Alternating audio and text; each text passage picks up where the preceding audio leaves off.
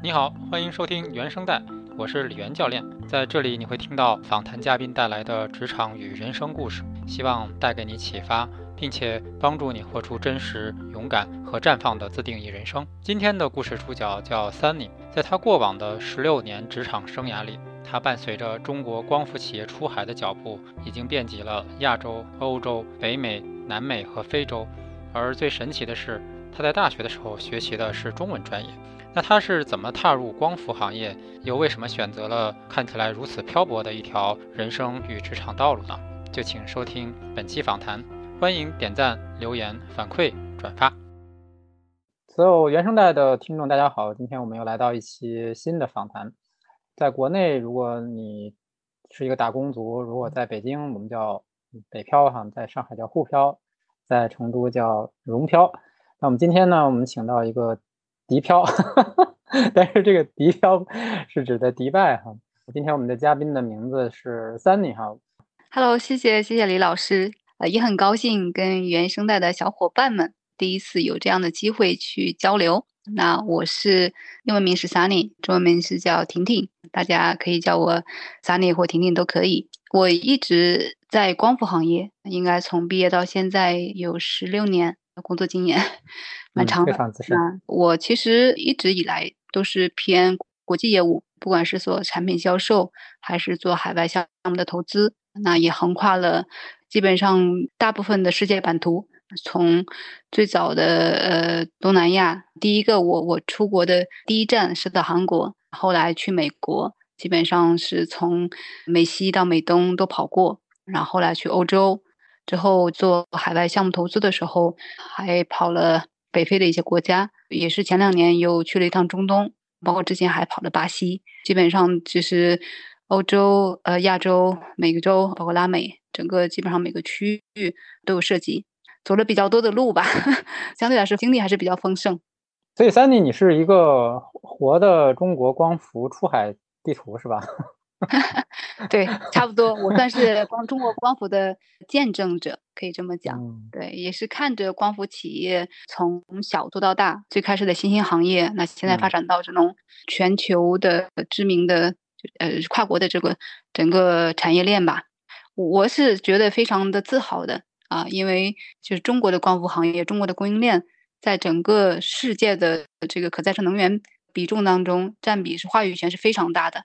也是中国制造业的骄傲，嗯，就是我作为一个资深的光伏人，对我现在所在的行业，我是非常热爱的。但虽然说，因为它是一个周期性的行业，有高有低，可能会不断淘汰一部分企业，但是总有新的力量进来，这是这个行业所焕发的活力，也是这个行业的魅力。我是非常热爱从事的这份工作啊，因为它能够让我看见中国制造业的崛起啊，也是可以看见。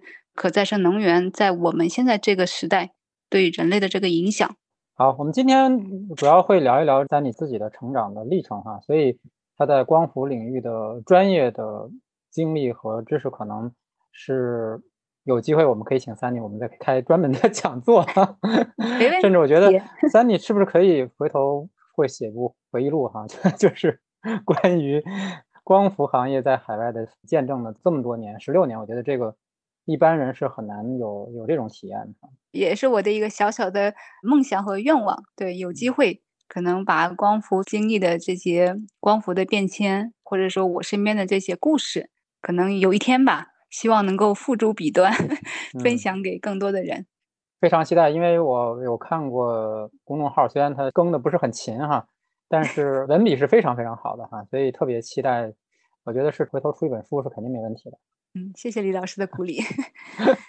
好，那我们稍微把时间拉回到 Sunny 的早期的学生生涯哈，就是可不可以跟我们介绍一下，在学生生涯对你影响最大的人或者是事件，他他是如何塑造了今天的你？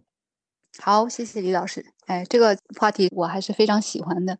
其实我也自己也常常回头去看大学生活，或者说大学这一段经历。对我们的人生来说，到底会有什么样的影响？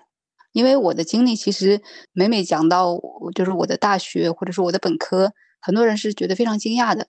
我从事的行业或者光伏来说，它其实是一个偏理工科吧。我其实是纯文科背景，而且我是学中文的，对。哦，跨度太大。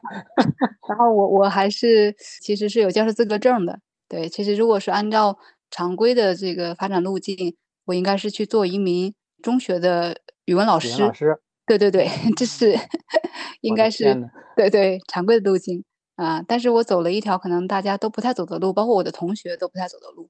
对，就不常走的路，因为大部分我现在的大学同学都是在学校里面做老师或者做公务员居多吧，是大部分大家的选择。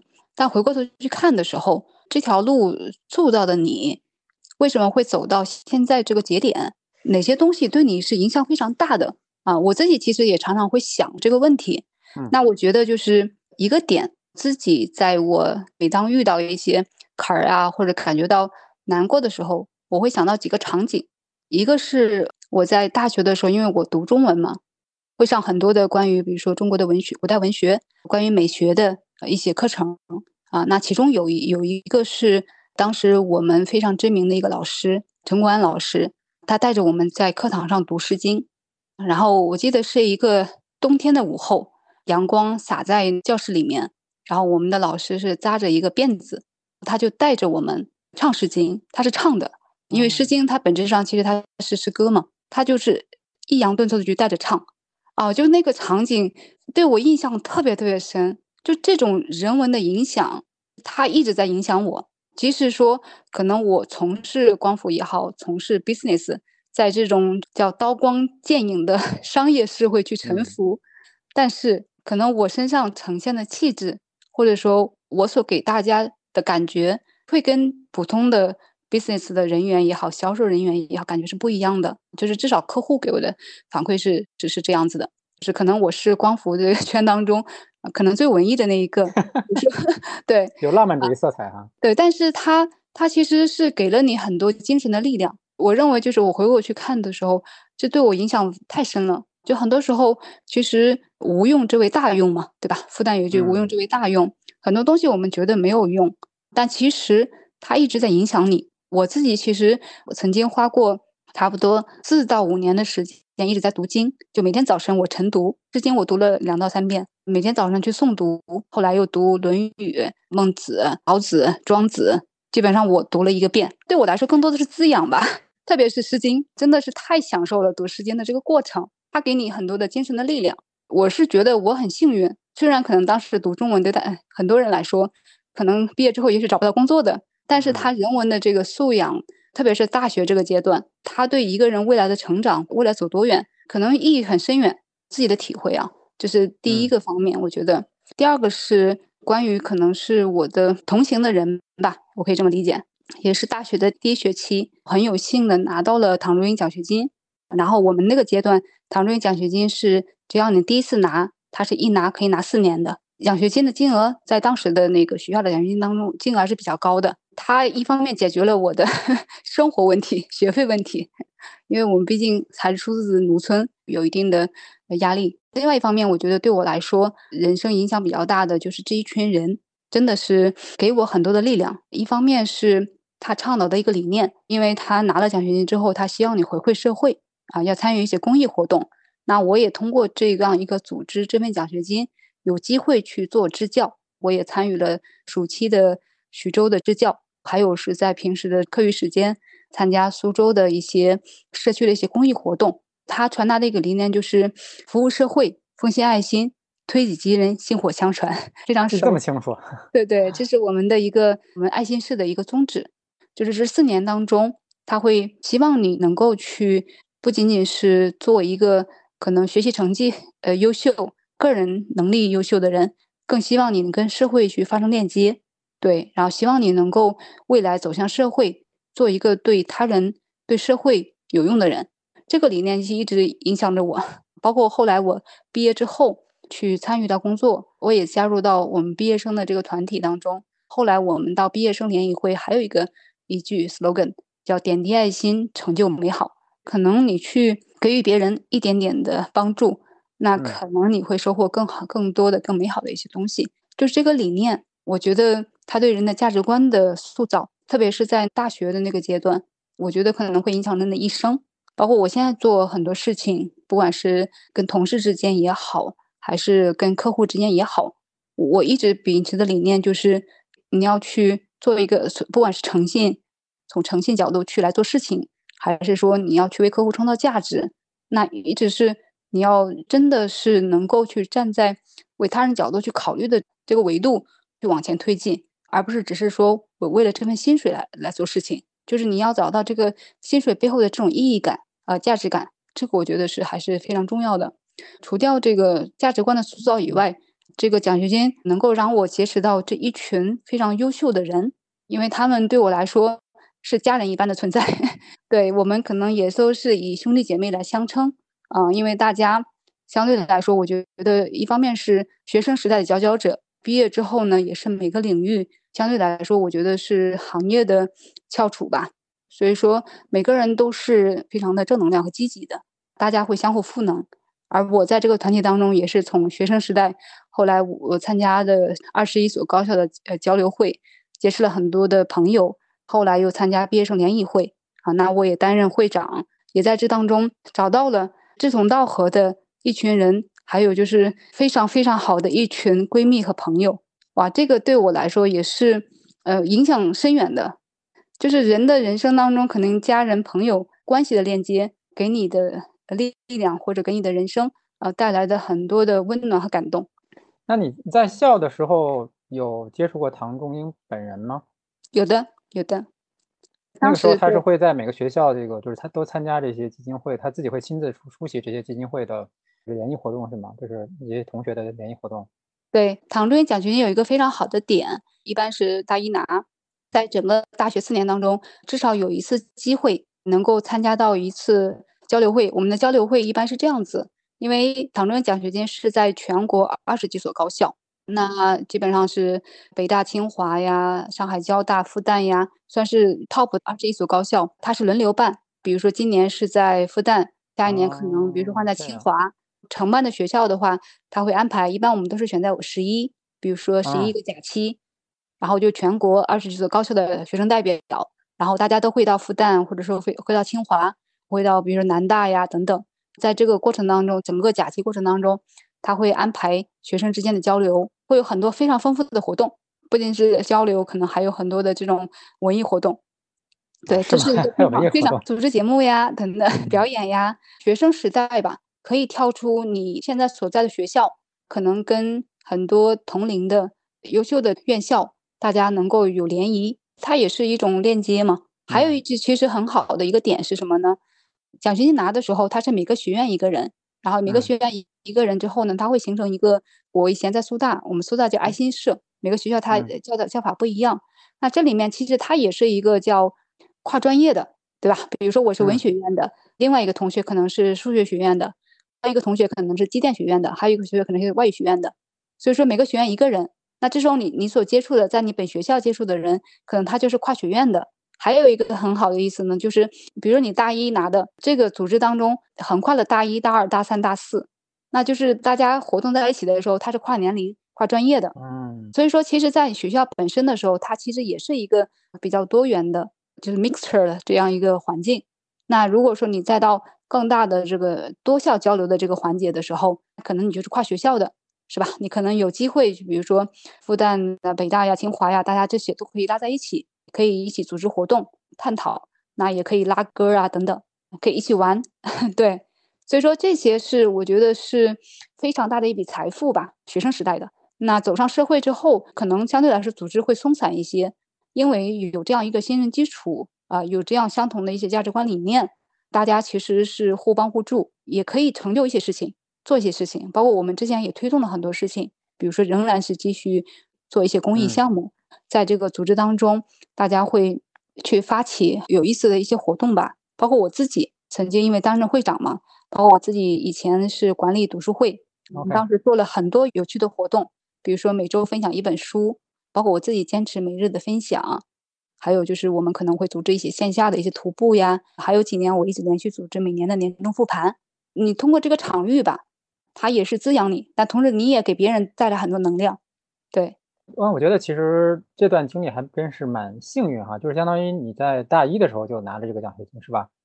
对对，是的。然后，所以相当于就是你非常快的就急速的拓展了你的视野。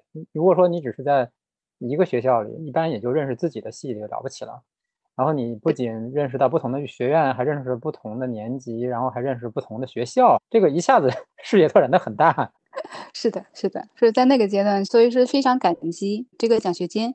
当时我们拿的这个奖学金，它跟国家奖学金，包括学校的一等奖学金，它奖金是不能同时拿的。后来学校都给给我荣誉，对，后来我拿到国家的奖学金，包括就是一等奖学金，他学校给你荣誉，但是因为你你这个奖金他就给一份，对啊，荣荣誉给，但是钱只能领一份儿。对对对对，但是只有这个奖学金。它有这样一个奖金之外的这些东西，可能有这样一个组织在，让人产生链接哈。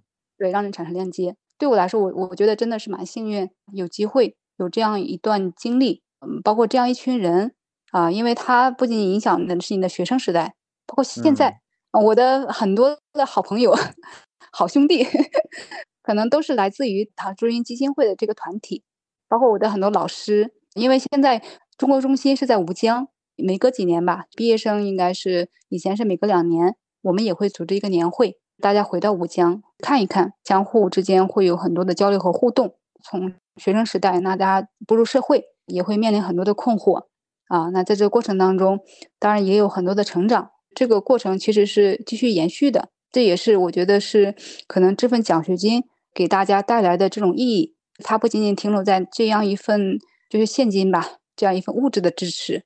更多的是精神层面的塑造，包括影响啊，因为可能我们在以后步入社会，当大家都能够在每个领域事业有成也好，或者等等也好，可能我们还是会想大家聚在一起再去做更有意义的事情，就希望比如说把唐先生的这份精神或者这份大爱能够去再往往外去传播，我觉得可能就是比较很好的去传承了服务社会、奉献爱心的这这样一份宗旨，它是可以。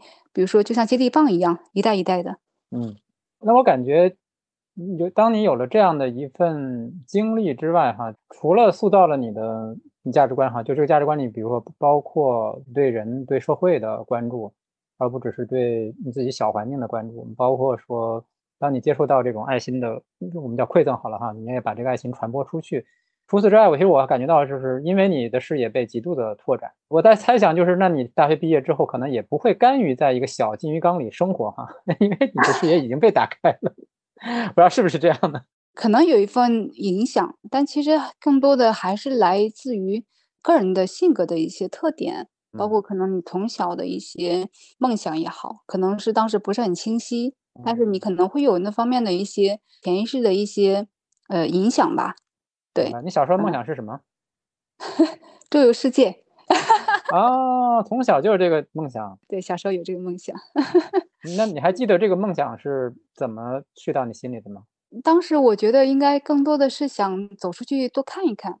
当时很小的时候我就有执念，一定要走出这个县城，一定要去更广的世界。周游世界可能小时候听起来应该是遥不可及的，可能那时候真的只是所谓梦想。但是你你会有这样一个念想在，对，所以说当我后来有机会去能够走出去的时候，不断的会把自己的能力吧，你会去培养自己，不断的去补充不同的能力，也当然也有你的经历嘛，嗯嗯，那除了说把这个自己的人生版图向外拓展，去世界的各个角落之外，你觉得你是希望自己在这样的一种生活里面为自己创造，或者说为自己拿到什么呢？我觉得是我应该是对世界的一种好奇吧。嗯，其实我是在探索。我觉得很多时候，不管是做所谓的项目投资也好，还是做一份销售也好，其实他接触的东西，我觉得其实当然你去简而化之的时候，其实无非这几个东西，是吧？啊，人的层面、事的层面、不同的文化之间的接触交互也好，其实你要去把它很多东西去往上去提升的时候。其实都是相通的。再往下下沉的时候，可能是不同的工作内容，它涉及的能力或者范围，它会有有所差异。但是你去看不同的文化、不同的人，通过这个交互的过程，那我觉得他给我的反馈是会很丰富的。就我我自己也尝试做过很多的这种不同的测试，我去看，我其实是喜欢这种丰富的、新鲜的体验，是吧？不管是去旅行也好，或者说我去走不同的地方，去跟不同的文化打交道也好，啊，它就是不断的给你新的刺激，会让你的人生旅途也好，就会很丰富和多彩啊。而且我我可能本身性格上也也是有比较强的冒险精神，就是我会愿意往外走，走出去，而且走的过程当中，我跟美中文化的融入是非常快的，可能我不会像。有些人有很多的顾虑啊，那我走了就是走了，进入这种文化系统，那就是进入了。你去打开的心态嘛，去接触就可以了。我为什么会去引照这份工作，或者我在这份工作上做的还不错的？我认为从从我的个人的性格特点来说，可能从这个角度吧去看的时候，可能我觉得跟我这方面的心态也好，保持的这种开放的心态会有关系。对，感觉如果回到航海时代的话，你就是个大航海家哈。应该是徐霞客，徐霞客，好，好，那有个问题，我可能听众也特别想知道，就是你是怎么从中文 系进入了光伏行业的？这个转换是怎么发生？这个完全出于偶然，这个真的是偶然。这个其实是毕业的时候，说实话，其实我当时因为是学中文的，还是比较理想和浪漫主义的。嗯，对，找工作的时候，那时候是没有。像可能学商学院或者说学那个经管，他们会有非常强的职场规划的。我当时其实是没有很强的概念啊，那时候真的纯粹是去尝试不同的机会吧。当时是误打误撞，正好有这样一个机会，然后你就进入了这个行业。开始其实也不是从事 business 这个，嗯，是更多的是偏管理，哎，也是一步一步的吧。呃，进入到比如说营销的板块，又有机会从国内转到海外。然后我觉得可能都是每一步有这样一个契机，但是这个契机也是你能抓住，而且也是你心之所向。我觉得可能就一步一步的，后来慢慢的你自己会越来越清晰。我我是这样一个过程，并不是一开始你就 非常敏锐的抓到，因为当时光伏也非常新啊，那时候大家其实很多人都不知道什么叫光伏。对，可能我还是要再追问一个问题哈，就是那既然说。你自己是偶然遇到的哈，但是我相信对方在，嗯，肯定是看中了某些特质哈，要不然不会说，因为就我们刚才也讲，就光伏还是比较偏工科的一一个领域哈。那对方在当时是看中了你什么呢？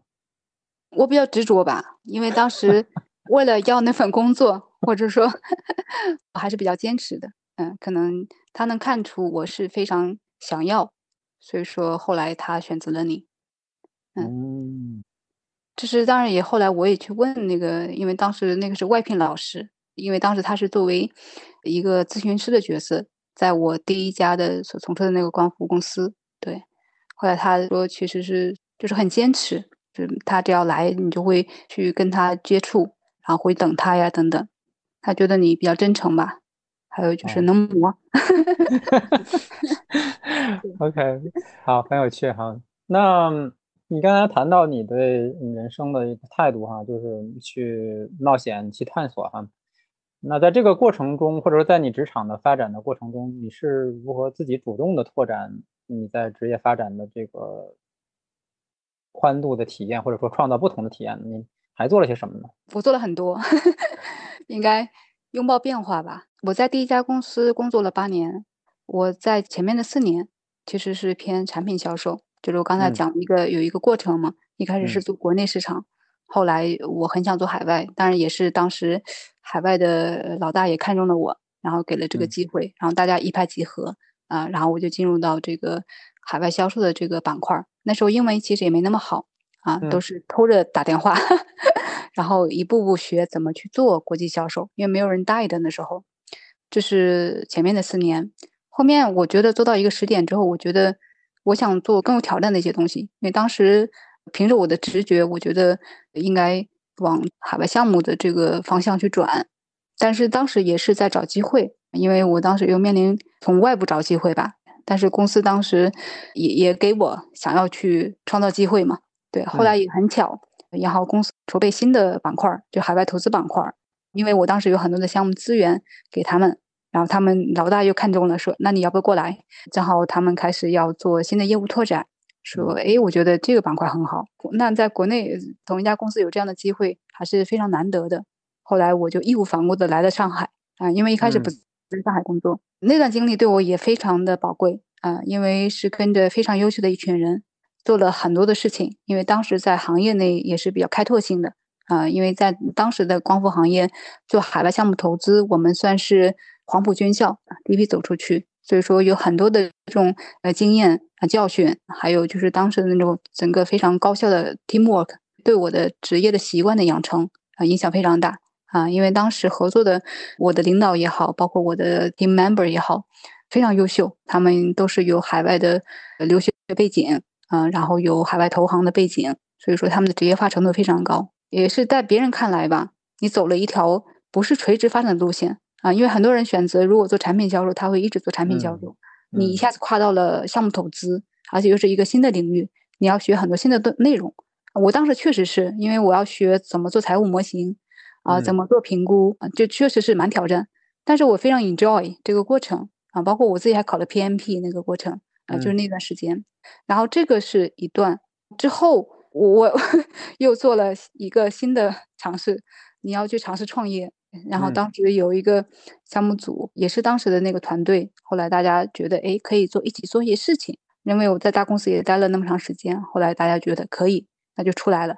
啊，出来了两年，当然是失败的经验，因为没有没有做成功。嗯，但是它是一段经历，因为那段经历之后，我又回到了光伏行业。那时候因为有两年有一些小的变化，然后回到光伏行业之后，其实我是回到了比如说项目的赛道，项目的赛道其实再往下拓展，可能大家会传统去做，比如说当时以前做过的产品，但这个时候我自己又做了一个新的调整，嗯，就是我想做一些新的东西。或者是尝试一些新的挑战，就是后来为什么我来到了就是现在所在的公司，它是创业的公司，而且做的产品跟光伏相关，又是有一些新的一些创新在吧？它又跟原来传统的光伏不一样，因为它是一些新的需求，就是行业一些新的需求。对于很多人来说，可能也不会做这样的选择，因为它是一些面临新的领域，都要有很多新的东西要去学习的。很多人可能会选择。一个舒适区，比较熟的事儿，对，比较熟都是你不太熟的事儿。我可能到一定节点，我就会选择去主动去尝试一些新的内容。那这个过程有时候也会很痛苦，但是其实你把很多点联系起来，练到一起的时候，会发现所有的经历其实最终它导向的一个结果也好，或者说给予你的这个能力维度的提升也好，它真的是多方面的，它不是一个单一维度的。我我可能想。追问两个稍微技术一点的问题哈，因为毕竟不是所有的听众光伏行业，包括你做的事情能够一下子听明白哈。就是你刚才也讲说海外项目投资哈，那那你说的这种海外项目是指什么样的项目呢？光伏项目依然是以我们光伏的电站投资为标的。那你在这里面，你你要完成的工作，或者说你为公司或者你在为团队，你做的工作的具体内容是什么？我有两个板块，一个叫所谓的项目，我们叫 evaluation，叫项目评估；一个叫项目管理，它是两个不同的能力维度吧。啊，项目管理可能大家比较容易理解，它其实偏协调啊，偏整个过程管理呀，风险管理。那项目评估它其实更多的是偏财务和金融，它其实是从更高维度来去看这个项目值不得投资，对，它是更偏前期一些。对，项目管理是偏执行阶段，所以评估是说评估这个项目值不值得我们投，如果投了的话，我们的回报率多少年能回，就是这样的一些财务的分析是吗？对，财务的分析、行业的分析啊、市场的分析，对。然后就是要比较不同的项目，然后选择哪个项目更值得我们投，可以这么理解。嗯，那你跟你说的那个项目管理，就是说一旦我们投了，那要保证这个资金的使用，包括说还有项目执行。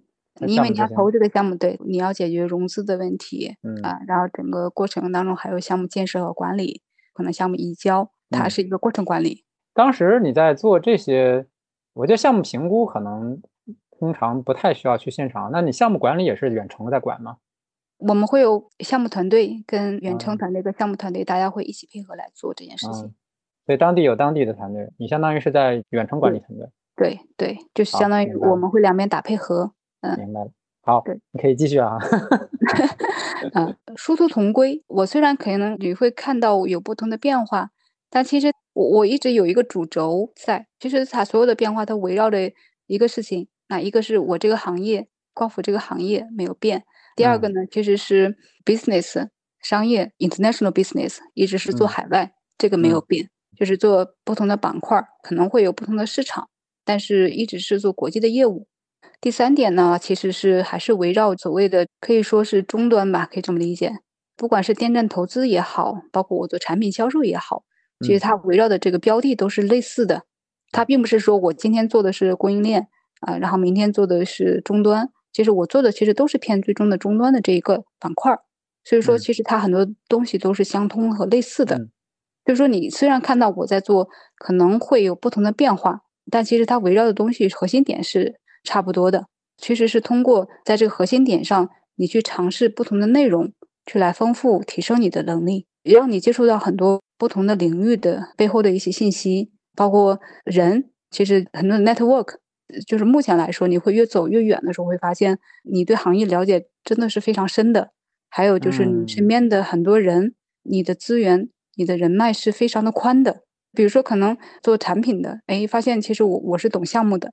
啊，因为你产品其实最终你卖到项目上的，然后你可以从项目的这个逻辑给客户来讲，哎，客户觉得你非常专业，就是你真正能够理解为什么他要买这个产品，为什么你这个产品他可以放在这个项目上，你给客户带来的价值是什么？你可以从底层逻辑给他讲，那这个是很多销售是做不到的，因为你对这个事情你可能可以用从第一性原理或者说来去阐述，因为你曾经做过，所以说这个其实是我就觉得。当我走到一定阶段的时候，我会发现，说白了，其实所有东西其实都是相通的。但是你这些通，不是说简单的通，真的有很多东西你是真正体验过了啊，你做过了，然后你发现哦，原来其实这些东西都是可以链接在一起的。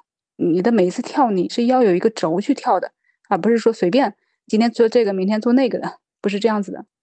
我我听起来有一点，实际上到最后你自己就是一个极简的一个。全团队的能力都在你一个人身上，都可以体现出来，可以这么讲吧？举个例子哈，就比如说我们做销售，有有些销售他们可能只是关系性销售哈，就是擅长跟客户做关系啊。比如说在人际沟通上，或者说在商业谈判上，他可能会擅长，但是可能对于你让他讲产品怎么样，你这个项目怎么实施，他可能说那我得这个我得拉个专家来哈。可能对你而言，就说你不你自己就是专家，所有的这种售前售后的问题，你全都能够理解，因为在你脑海里你全都体验过，你你的知识是它是它是交织在一起的，有这种感觉哈。是的，这也是大家对我的评价，我的能力的维度是比较多元的，在每个领域我都可以做，是相对来说是还是比较专业的。好，那我我问一个问题，就是咱们刚才有聊到你在工作了十年之后去读了一个 MBA 哈，就是。是什么让你会选择在职场的高速发展的时候又去读了一个书呢？这个的话其实是两方面原因，一个的话是我自己曾经有一个梦想和执念，当时在我本科毕业的时候，因为当时其实是有机会读研的啊，因为我是学学文科的，当时老师推荐推研，比如说到上海的一些个非常不错的高校去读，因为当时放弃了，当然一方面是考虑到家里的压力。我是决定不读研了。当时很早就决定，本科之后我就要开始工作了。但是当时有一个执念，就是等我工作以后有机会，我一定要再读研的。所以说这个方面是曾经的一个呃念想，你想去实现它。然后也是工作到那个节点了吧，十年吧，我记得是。我是二零二零那那零七年毕业，一七年工作的，一七年去读研。对我来说吧，就是相当于学生时代的一个梦想的实现。那第二方面也确实是你希望在这个阶段能够从更宽的维度去来理解你的商业世界吧，补充你的能力，因为也是一个想系统化的去学习和再造，就是回炉吧。那那段经历又对你的人生体验丰富了些什么东西呢？嗯，非常多，两年，因为我读的是呃 international 那个 MBA，呃，两年的时间过得非常的充实。嗯，在这读，但是其实感觉像全职体验了一个是呢校园生活，因为是复旦和港大就两边联合培养，然后我是在复旦待了一年多，因为他给的机会嘛，就是我们可以有正好那时候有机会申请复旦的宿舍，我也就申请了。对，我就想去体验一下复旦的人文环境，复旦的校园生活，所以说我在学校住了一年，非常享受，也是相当于是你毕业之后吧，有机会再能回到校园，因为我觉得人的一生当中可能没有多少这样的机会。那时候那一段时间，让你可以去重新去整理自己，然后就因为工作了很多年，再回到校园的这种安静的环境当中去梳理自己，这是一方面。还有一方面呢，其实也是参与到各种活动当中，因为我还是非常 proactive 的一个人。当时我们在学校里面的学生的社团也是非常的积极，参与到各种的竞选呀，啊，那也竞选上了，去组织各种大型的活动。但不仅仅是跟老师各种事情去链接，还有其实是跟人链接。因为 MBA 的同学大部分大家都是工作很多年的，这种链接也也丰富了你的认知吧。来自各行各业，然后大家也有不同的认知、不同的行业背景。那这种链接通过这些活动，能够让彼此的这种关系更深，这是一个方面。第三个方面的话，其实是我的 exchange 的这个经历。啊，因为我我也是出国了半年，应该是相对来说在职人员当中，其实是 非常奢侈、非常 奢侈也非常稀有的。因为大家大部分选择不出去，或者说考虑到工作的原因。当然，我也很幸运，就是在那个阶段能够去兼顾我的工作，没有说放弃工作，兼顾工作，同时有机会能够走出去，能够有半年的时间在异国他乡，在海外的学校。沉浸式的学习和生活，我觉得可能是我一辈子非常珍贵的体验。因为正好我我是去的芬兰，在芬兰是经历了它从冬天到春天的这个过程，非常的 peaceful，就是你的生命当中一段非常干净洁净的体验。可能是可能今后吧，很难有机会再去有这么一大段的时间，能够完全去享受这种校园生活。啊，因为当时我住的学校宿舍也很幸运，正好是在校园里面，它后面就是靠着大海啊。啊，是。然后我们看着，对，看着大海从一片白茫茫，然后一点一点一点融化，慢慢流动起来，可以感觉到那种生命的力量，非常非常珍贵。去了北部的拉普兰，去了北极，还还是蛮珍贵的。因为我做光伏，大部分去的都是阳光非常好的地方。比较少有机会来到冰雪世界，对。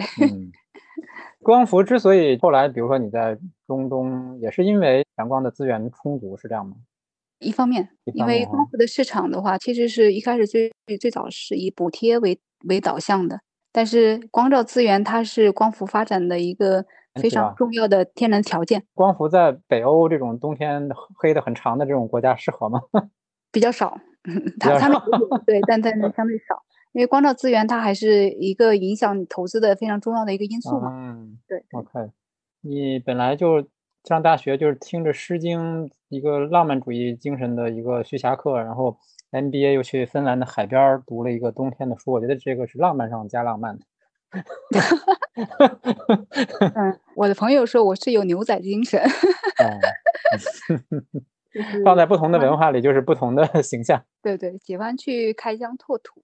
啊，然后我在不同的文化适应的也很好，我个人认为我还是非常好的，应该是叫 adaptability，就是不同的环境系统当中，我能够很快去融入，也不是说我有特别擅长的能力，我只是认为应该是我比较直接、比较开放，就是我比较 open，就是开放的心态，你不设限就好了，对对，不要设限就好了，然后你在每种文化当中不要带着太多固有的认知，其实就是一个。就是 open 的 fresh 的一种环境，那你就是 fresh 的心态去面对就好了，就 OK。所以在中国是徐霞客，你去北欧就是北欧海盗，去美国就是牛仔，是吧？呃，差不多。嗯，他真的是在精神上是有相通性的这些角色哈。好，时间的关系，我我想我们快进到中东哈，就是因为我知道你在中东待了时间还蛮长，就因为刚才你讲在其他的这个。地球的版图上也都去，那那些是出差吗？还是说也都有长时间的驻扎在在当地？出差偏多一些，中东应该是第一次驻扎那么久。当然，除掉芬兰的那一次，嗯，芬兰那个应该属于学习，对，属于学习欧洲的学习。但在中东的这两年半，这个应该是非常深度的在当地生活。那我们来聊一聊这段哈，就是我们从从出发开始聊哈，就是怎么就做了个决定，说要去一个异国他乡。呃，你那个时候知道要待两年半吗？出发之前？呃，没有。你你当时内心的想法是说可能会待多久？啊，那时候还真没想法。那时候其实就是上路了，因为那时候的话，一方面是因为因为疫情，就是做国际业务都很久没有出国了，正好那个阶段也是公司要去拓展业务，要走出去，嗯，因为项目也比较着急，正好我们前方人员呃也有一些变动，在那个节点，啊，你必须得出去，就是那个节点你得出去，你当然你也可以选择不出去，但是我觉得以我的性格，你既然选择了。或者说来做国际市场的开拓，那可能你是要走出去的。所以说内心一方面有一点点的恐惧，但我觉得更多的是兴奋吧，因为那时候还没交织，所以那时候还没有全部放开。但是你觉得要去就是面对新的市场，或者说开疆拓土啊，我还是很热血沸腾的。所以说就这么上路了。当时疫苗就打了一针，也也没有现金。对，就带了一张信用卡就出去了。走出去，其实你你那时候真的不知道什么时候回来，可能预期比如说待个几个月，但是一旦走出去了，其实那时候我们当时因为面临着现实的情况嘛，一个是回国的机票很难买，而且非常贵，回来之后你要做隔离，所以说那是现实的一些条件限制啊。还有能不回就不回了。嗯，对，还有就是其实项目，嗯，我觉得那只是一些外在的条件，那还有其实是项目。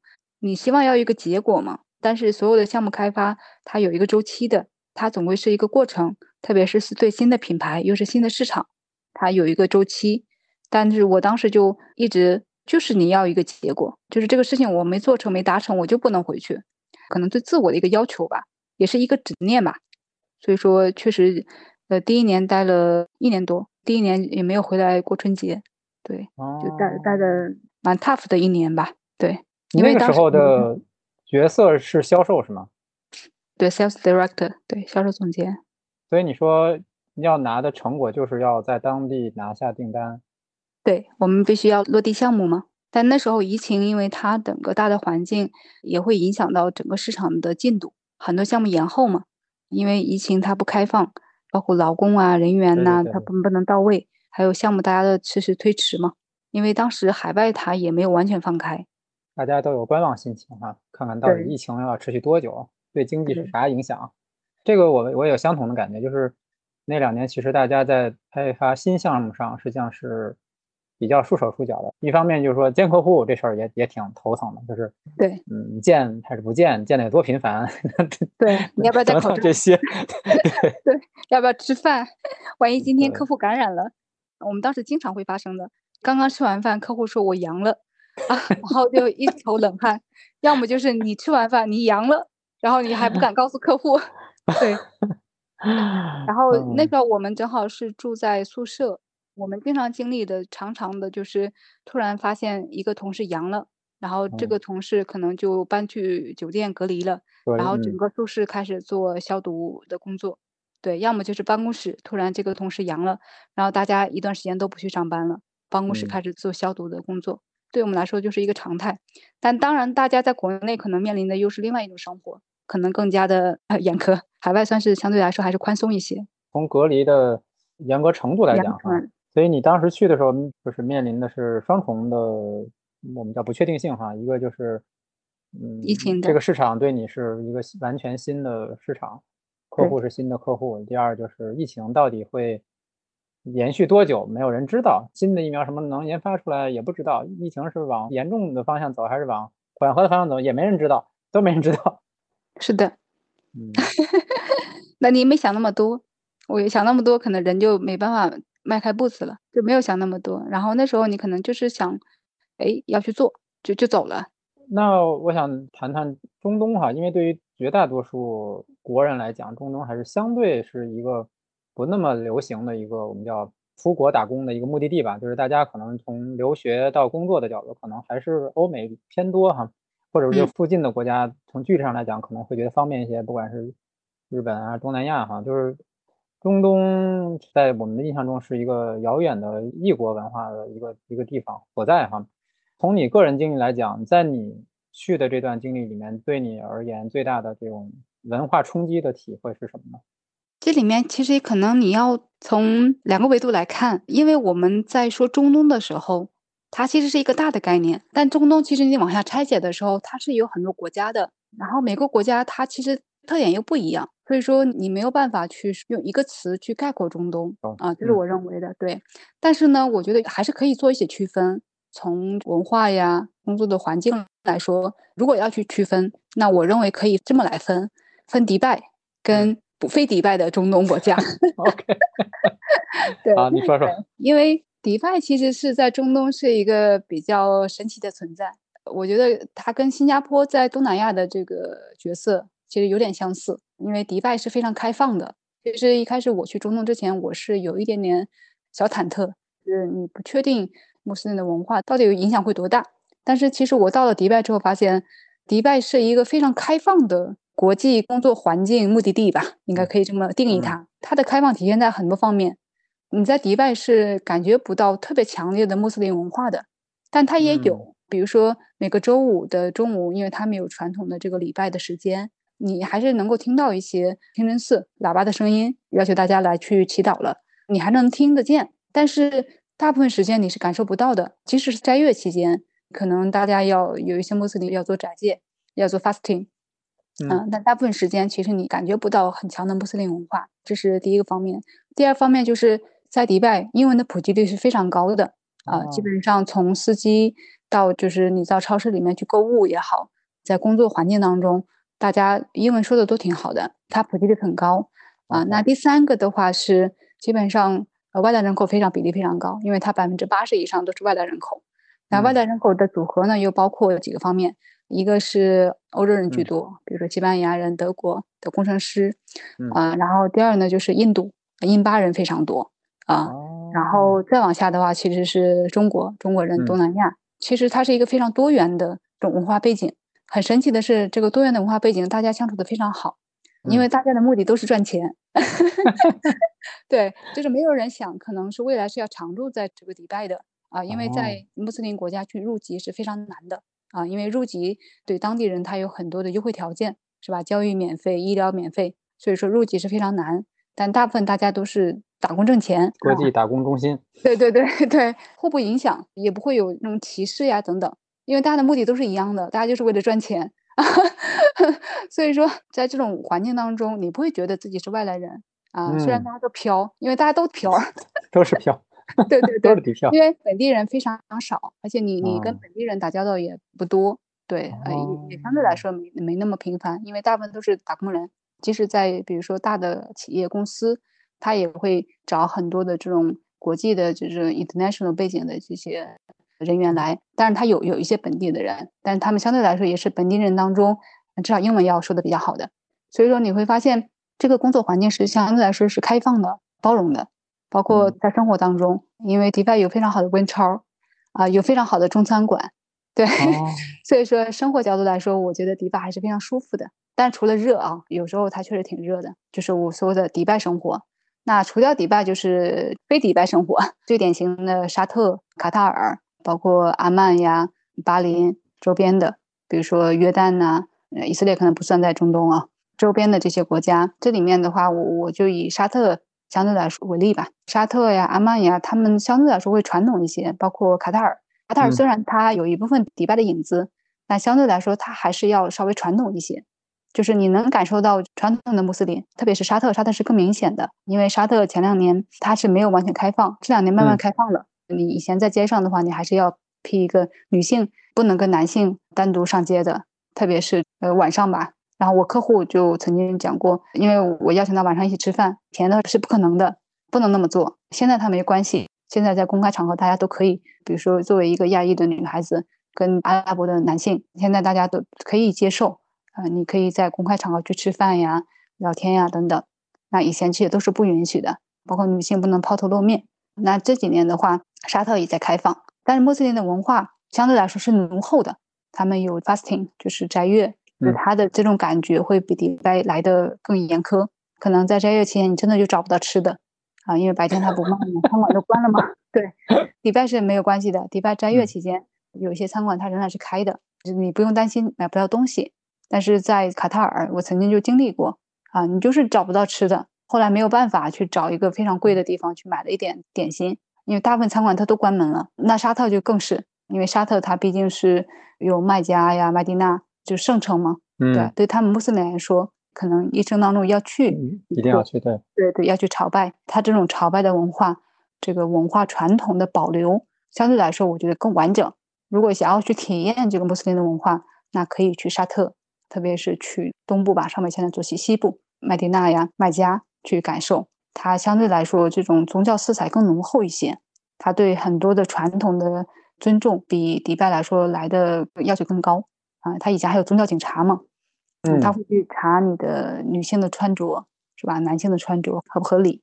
包括恋爱的自由啊等等，包括未婚的女性家族是是对女性是有很高的要求的。就你不能不经过父亲的允许或者兄长的允许去跟陌生男人去在一起的。他对宗教里面的《古兰经》的很多教育的遵守要求是非常高的，可能有时候也比较刻板，因为他也在改变。现在女性可以开车了，是吧？对，以前是不允许开车的，现在女性可能也可以，像我们这种不戴头巾的，也可以 横走在大街上。对，不穿黑袍也不戴头巾的，虽然可能大家会觉得还是。会会投来一些可能有些异样的眼光啊，但是相对来说，没有人会过来制止你，就是你可以这么做，因为他现在沙特是欢迎更多的游客进来吧。像你作为一个外国人或者说亚裔女性，她们对于外国人有什么要求吗？其实，在沙特的话，像我的话，一般来说就尽量你不要穿短袖吧，男性一般也不倡导去穿短袖出行，一般我们都会套一个外套。嗯，不要露胳膊嘛。头巾需要吗？头巾现在女性一般不需要，至少我我现在基本上出行都不会再戴头巾。那他们当地的女性就业率是怎样的呢？大概就是现在目前来说，就具体的数字我是没有的。但是现在目前我们工作当中接触到一些，但是不太多。传统的阿拉伯女性其实还是少不不工作的哈。呃，对，大部分阿拉伯女性她其实是结婚生子。可能是在背后的，但现在你其实我们看到一些公共的政府机构里面，阿拉伯女性还是多的，还是有一些的。比如说入关的时候的一些海关人员啊，也有很多阿拉伯女性。文职人员。对，文职人员。对，嗯，对。但是在整个这个穆斯林世界当中，呃，女性的地位肯定是没有男性那么强的嘛。它本身就是以男性为主导的世界啊，女性本身在宗教当中，它其实就是男性的。所谓的附属品吧，但现在观念大家也在改变啊，因为女性的受教育程度也也越来越高，包括一夫多妻也比较少，一夫两妻啊，他们还是有的，一般是发生在相对来说财富非常丰厚的这种家庭吧，比如说男性他拥有非常高的地位，拥有非常多的财富，那他可能会有两个妻子啊，因为穆斯林古兰经的教育当中要求你有几个妻子。对两个妻子是完全平等的。比如说，你买一套房子，那你给这个妻子，那另外妻子就是一样的。就是你要买一个包给这个妻子，另外一个妻子也是一样的啊。所以说就是花钱啊，对，比较花钱，而且你要去管理。所以一般来一般来说，没有足够的经济实力的阿拉伯男性，他们一般也都选择一夫一妻，还是普遍一夫一妻多一些。对，嗯，你刚才谈到的这些国家，你你作为。销售都去拜访过客户吗？或者说你的市场在这些国家都开拓出来了吗？嗯，大部分吧，大部分都有涉及，包括沙特我们是比较多的，因为沙特是我们的主市场。因为迪拜本身我们就常驻嘛，卡塔尔我们现在也是有比较大的项目在做。然后我自己本身跑卡塔尔跑的也非常多。约旦正好是今年去过，阿曼是靠的比较近，但是阿曼因为项目比较少，没有真正去在市场上深度去参与，但是有一些项目去跟进。嗯，刚才谈到一些国家和文化的体验和感受哈，我想我们稍微往这个工作上稍微拉回来一下，就是你去在开拓这些市场，当时是带着一种无知者无畏的心情去的哈。现在回头看开拓这些市场，对你自己而言，你觉得最大的难度或者最大的挑战是什么呢？我觉得可能我们说一个市场，它其实还是一个比较大的维度。因为其实包括我们做产品、做项目，因为去谈挑战的时候，可能落到项目维度去来谈，我觉得可能会更具象一些。因为其实你去谈市场，它其实更多的还是从一个项目一个项目落成，大家最终看这样一个结果的。所以说，回到项目层面去来说的话，如果说更高维度去谈的话，其实它是一个操盘能力。那这种操盘能力，它涉及的维度相关面就非常多。那对于我来说，到这样一个陌生环境，你可能要面对的最大的挑战是新的规则。你要去理解游戏规则是什么，对不？理解只是第一步。那你要去赢得这场游戏，你得看懂，你要能够有能力去来控盘，是吧？能够让这场游戏往着你想要的这个方向去发展，这个其实是我认为是挑战最大的。这样说可能有点抽象，具象一点讲，那就比如说你这个项目你要拿下来。特别是在中东这个市场，可能之前我是完全没有做过的。嗯，那你要怎么拿下来这个项目，对不对？那这个市场客户的喜好是什么，是吧？这个市场的关键决策人，他的决策链是什么样子的，对吧？比如说有一些本土的企业，那在这种阿拉伯的世界当中，那他是怎么样去来运作？比如说整个项目的采购的，这些是需要去学习的。那同时，在快速学习之后，你可能还要去引领，是吧？你要去能够把控整个过程，可能在这个过程当中有一些盲点，可能是没有识别出来的，可能要去通过不同的信息渠道去来能够去拉通、看见、能够抓住，然后能够及时跟进，能够通过一次一次的互动，去把很多的叫所谓的关口打通，最后能够去控盘，最终去落单。所以说，这个可能是相比较别的市场来说，它比较大的挑战。还有一个，其实为什么它在这个市场它挑战比较大？除掉是新兴的市场以外，还有它的项目的体量是世界上最大的，单体量最大的项目一般都在中东，因为它有非常丰富的沙漠资源，所以它一个项目单体可能是往上两个、三个基瓦的，它可能都是有的，这在其他国家是从来没有发生过的。所以说它是世界级的项目，导致它的整个挑战或者说它的能量级要求是更高的，它的资金投资也非常大，那它的决策层的 level 水平也很高，项目的牵扯的相关方也比较多。所以说，它除掉一个新的市场的这个挑战以外，它还有就是世界级项目的这个挑战。嗯，所以说这些可能就是在进入呃陌生市场的时候拦在你前面的这些大山吧，就是你得爬过去。但是如果你能爬过去了，你能站在更高的山上吧？嗯，我当时看那个国家地理的时候，其实有些他会用那个词儿叫 mega 嘛，就是因为这个东西项目太大了。比如说有些建筑特别大，或者有些桥特别大哈。所以你刚才讲说光伏它单体下大，我觉得我也想到这个 mega project 哈。我相信对于任何一个公司而言哈，就是我们就是赢和丢的这个 stake 太高了哈，就是做销售这个心理的压力也挺大的。呃，确实挺大的。另外一方面就是你如果赢了。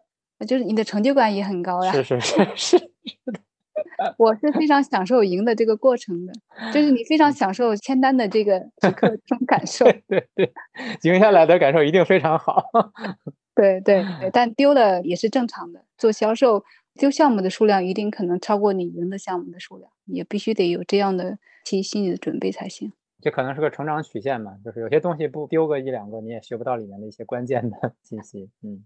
对的，OK，我我们聊了还蛮长时间的哈，所以我想我们也可以差不多收收尾了。我们又聊了两个小时，是的，因为你刚好是现在是回到国内哈，所以在中东待了两年半哈。我问一个稍微大一点的问题啊，就是你觉得在中东的这两年半的经历带给你人生最大的收获和体验是什么呢？我觉得除了这个新的市场以外啊，这种体验以外，我其实增强的是我的自信心。嗯嗯，我觉得这个事情我能做，而且有方法和路径。这个其实真的是我通过了做成这件事情以后，就你感觉到你的能力肌肉在增强，对自己或对自我有了更全面的一个认知吧。哎，你发现，哎，你其实是在这个过程当中吧，你让你有机会去来更全方位的去观察自我。哎，你发现其实你可以的。这是我两年半之后，我觉得最大的收获就是你发现你可以的，可能不管做什么，你都是有能力去做到的。虽然这个过程当中会有挑战，但一定有方法和路径，而且你是可以有能力去发现的。这是我认为是两年的这横扫中东的之后的，那可能带来的这个人生的收获吧，也是一种成长。对，你自己升级了哈，就是已经变成新版本的你了，就是连这样的市场和这样的项目都能做下来，就是世界其他角落的项目基本上也就没有什么好好担心的。其实是做成事情的自信，我觉得这个还是蛮重要的。很多时候，其实我们也是通过这个叫爬过一座山吧，其实就会往更高的山去走。我觉得其实是这样子的。那但你很累，上去的时候很累哈，站在山顶的时候，这个感觉就挺好的。对，可以这么讲。对，嗯，最后一个小问题哈，就是咱们在最开始的时候，其实有谈到，在学生生涯的时候，你在你的人生观和价值观里面有一点是说。接受他人和接受生活的馈赠，然后再把这个反馈回馈到社会和他人哈。所以在你在中东的这两年里面，你对身边的人又带来了哪些影响呢？如果说影响，其实还是蛮多的。一个方面的话，我觉得是执着，或者说这种执念吧，其实还是感染了身边的蛮多人。一方面是你的同事，就同行的人。那还有其实是你的客户，因为他能够知道你在不断的坚持。曾经也有客户到我们公司去最后来访，跟我们领导呃说了很多，说三内非常棒。其实他能感受到初期挑战很大的，因为他们作为我们的当时潜在的最大客户啊，他说嗯没有办法，因为你们是新的品牌，总要需要时间的。他能感受到我的不放弃。所以后来我们拿到项目啊等等，后来他去跟我们领导去说这样的话，这个我还是挺感动的。因为刚开始其实我们有好几个项目有挫败，没有能拿到，但是即使没拿到，但同时你仍然保持节奏，去来跟客户不断的去做 workshop 也好，或者不断的保持这种互动也好，那客户他能感受到的，他认为你也在继续去往前推进，并不因为这个项目他们没给你。然后你就放弃了，所以这个我觉得是，呃，从客户维度吧，这种不放弃，这种坚持执着，对这种韧性，就是还是能够给他们能够感受到，或者这个品牌也好，这个公司也好，持续做事情的这种信心和决心吧。当然，更多的是感染的是同事吧，因为大家能够以你为标杆，去能感受到这种力量，不放弃的力量。因为做项目或者是中东项目，它真的是长周期的。可能没个一两年是拿不下来的，就是需要大家要保持这种坚持、持续耐心去往前走，去等待，最终能够把这个事情最终落地，这是人性。那第二方面其实是自律吧，就至少我觉得在中东的生活，我还是非常规律的。当然，他也得益于他每天早上都是阳光灿烂，保持一个习惯，不管什么时间，就有自己的一一个 routine。早晨起来你要去小公园跑一跑、走一走。去让自己整个一天能量能够起来，可能保持阅读呀、写作呀。你自己不管是在什么样一个状态下，嗯，就是你要有自己的秩序感。那这种秩序感，它也会影响到你周边的人，带动了你的同事，甚至你的客户，可能跟着你一起跑步，跟着你一起运动。大家能够被你所感染吧？因为你每天都会去保持打卡的状态，那大家就会跟着你，就受你的这种影响啊，受你的精神的这个鼓舞吧，继续往前走。对，就是你的那个精神状态对大家都有鼓舞的作用哈。对，一直是 routine 做一件事情，就不是说可能这个放弃了，那个放弃了，一直会坚持。在中东，我基本上是保持了每天都出去运动的这个状态和习惯，就每天一直打卡打卡。对，但是也是给自己的一个，就相当于是自己的一个预期吧。对，嗯，对。那其他的其实除了这两个维度的话，那我觉得别的可能就是。就是你的探索也好，或者在新的市场的这种快速的突破能力，那这个可能是更多的是公司吧，就带来比较多的一些价值，或者说更多的给同事或者新进来的 team member 吧，可能给大家一些指引吧。对，能够比较快的去突破一个市场啊，突破一些客户，这种勇于开拓的精神，可能也是影响大家。所以你是一个乐观积极的人，是这样吗？是的。正能量，因为我是在想说，对于一个新市场啊，包括说你你刚才讲非常大的潜在客户哈，这个不放弃里面其实还是有一个信心在哈，就是只要给我足够的时间，我会让你对我们的产品有足够的信心。这里有一个这样的一个一个信念支持着你哈，然后我觉得你的团队感受到的是说，只要我们做到我们的最好，有一天这个单子我们一定能拿下来。我觉得是有这样的一个信念在哈，就是跟着你能打胜仗，我觉得是传递了这样的一个信念。我觉得应该是有，对大家觉得一定可以胜，嗯，一定可以赢。你相信这件事情一定可以做到。曾经我们觉得我们一定要做到这个市场份额的第一，要做到头部。那今年我们确实做成了。今年我们确实的整个占到中东的市场份额是第一的，就大家做到了，好厉害！此处有掌声。但这都是一步一步走出来的，它它不是说一个一蹴而就的成果。对，嗯，所以说就是你一步一步走到这个结果的时候，你会发现，OK，哎，我们真的可以做到啊！当然，这里面对个人来说就是认知的一个迭代。哎，你觉得这件事情你做成了吗？对，嗯。我我非常喜欢你的分享哈，虽然你说你能快速突破哈，但是就任何商业，它还是有自己的规律，有自己的节奏哈。这个节奏并不是说你你想创造奇迹就能创造奇迹，它还是有一个慢慢的信任建立，本身你还也有时间。一个是人的信任，第二个是对产品的信任，就是你你还是得不停的跟客户去讲，让他给一个机会让你能试一试，然后从小变大。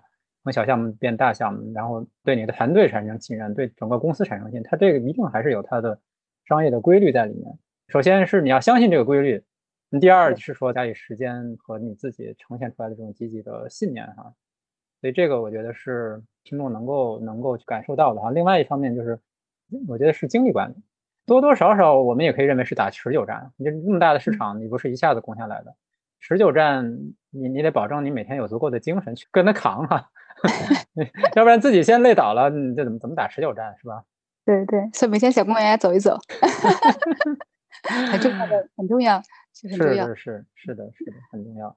那我觉得最后我们问一个展望的问题吧，就是那你对未来的自己的人生的展望是什么呢？哇，很多，每个问题都是很多。来分享几个，嗯，挑几个维度去说吧。好啊，好好。对，我觉得其实。我记得很早的时候，我在读和仁商学院的时候，给自己做了一个整理和规划。但是这里面所有东西可能会在持续的变动。但有几点，我觉得我现在一直坚持在做的。第一点，其实是有一个比较大的宏愿，或者说也是人的意义感的来源，使命感吧。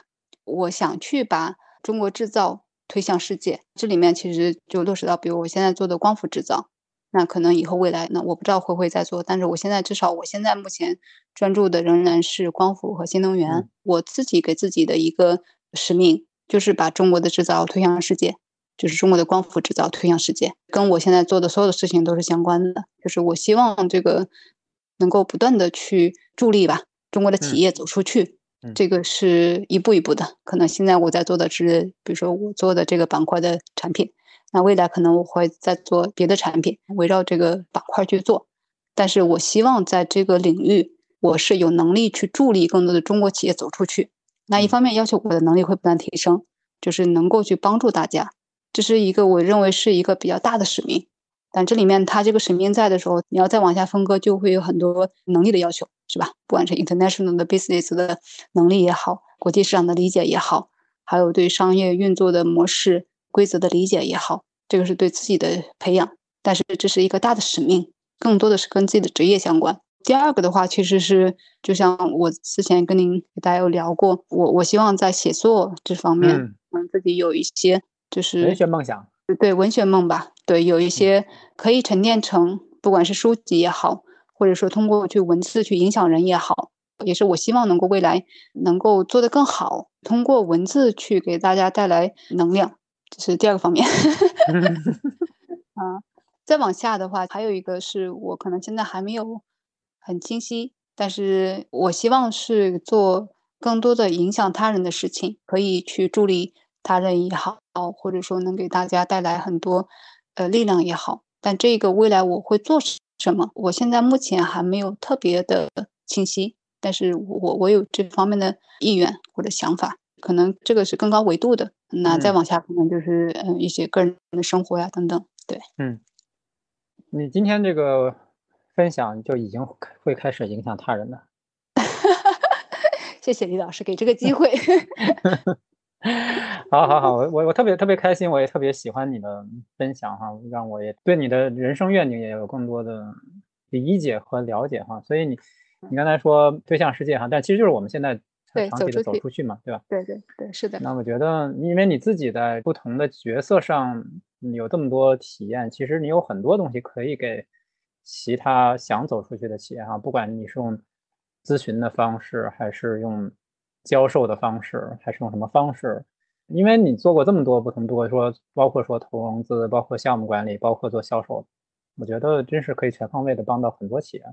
所以如果你想做，我觉得有很多东西是真的是可以传授的。嗯，可咨询。对，非常感谢李老师给我的这个反馈，这也帮助我去更好的去认知自我啊，然后去整理这些经历也好，能力也好，可以把它做更好的一些分享和传承。我觉得这个其实也蛮重要，对，嗯，还有一个反馈哈，就刚才你在讲你自己的韧性的时候，我在想说，从你找第一份工作的时候，不是就已经体现出来了吗？是吧？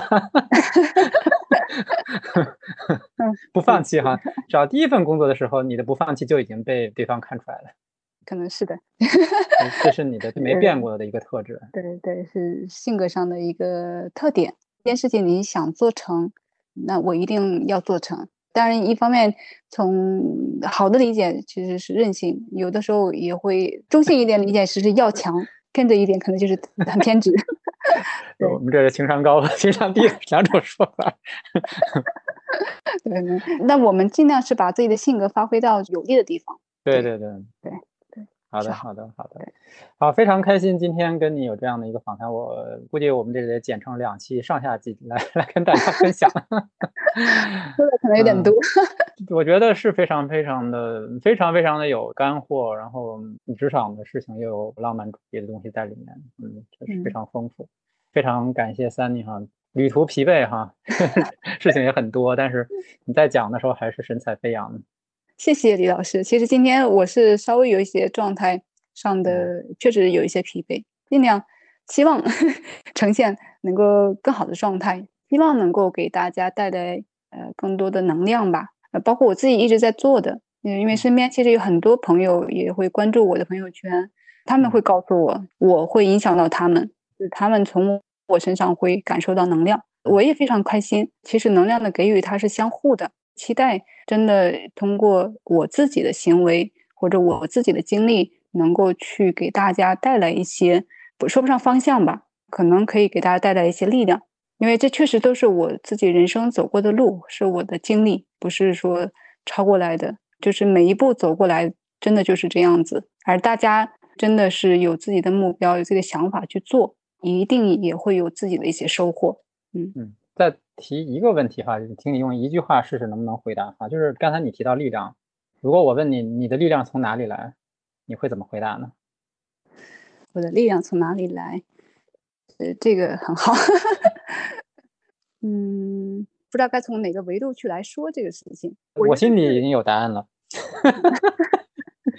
在你讲的故事里我都看到了。我我觉得是相信相信的力量吧。真的有，真的有。我一直保持的一种状态是什么呢？就是想做更好的自己，或者是精进吧。就是我今天还跟朋友在聊精进，精进它是一个状态，其实它是一个每天都在往前走的这个一个过程。它不是说一天，它是每天都往前走，在每天走的这个状态当中，我们都在成长和蜕变。我我自己是认为，其实人生它是一个就像一趟旅程一样，嗯，就是我们是。要保持一个状态，那我相信状态是往前的。你通过这种积极的行为，把你去引导到一个正向的方向。我们每个人都是有能量去创造一些事情啊！我不是说改变，我认为是创造，创造你的生活，创造你的认知，所有东西它都是可以去构建的。而我们确实有这种能力可以构建，这可能也是通过我这个这么多年的经历。这么多年这么折腾，我自己感受到的，但最终的创造的结果，基于每个人的认知也好，或者每个人的预期来说，它是有不一样的。但是我觉得每种结果，只要你自己在这个创作的过程当中，那它都是有价值、有意义的。它并不是论成或者说你拥有的财富多少来去衡量的。所以你保持这样一个信念，那你去持续往前，那我认为，嗯，你一定可以收获很多的东西的。或者说，你你这种信念会会鼓舞你往前走，在这过程当中，你的能量、你的力量会越来越强。我不知道我这样回答是不是回答你这个问题。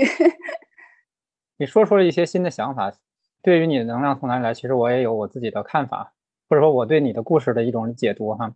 讲刚才这段话的时候，我心心里有冒出一句话，就是 “make impossible possible” 哈。啊，对，是的，是的，我一直相信。好，那我们今天就停在这里好吗？可以。我们可以期待下一次对话哈。嗯，好，非常感谢李老师。嗯，我觉得通过交流，对，也让我自己有很多的收获，让我有很多的新的一些思考。你的提问也很好，给我很多的新的启发。所以说，我也 非常感谢李老师。不客气，谢谢你的故事。嗯，那你也该休息了。保持联系，保持联系。好，就这样。好的，谢谢，谢谢，拜拜，拜拜。嗯，今天这期原声带就到这里，欢迎留言反馈、关注、转发，也欢迎关注我的公众号“去活家”，有趣的去，生活的活，理想家的家。期待下期节目与你再见。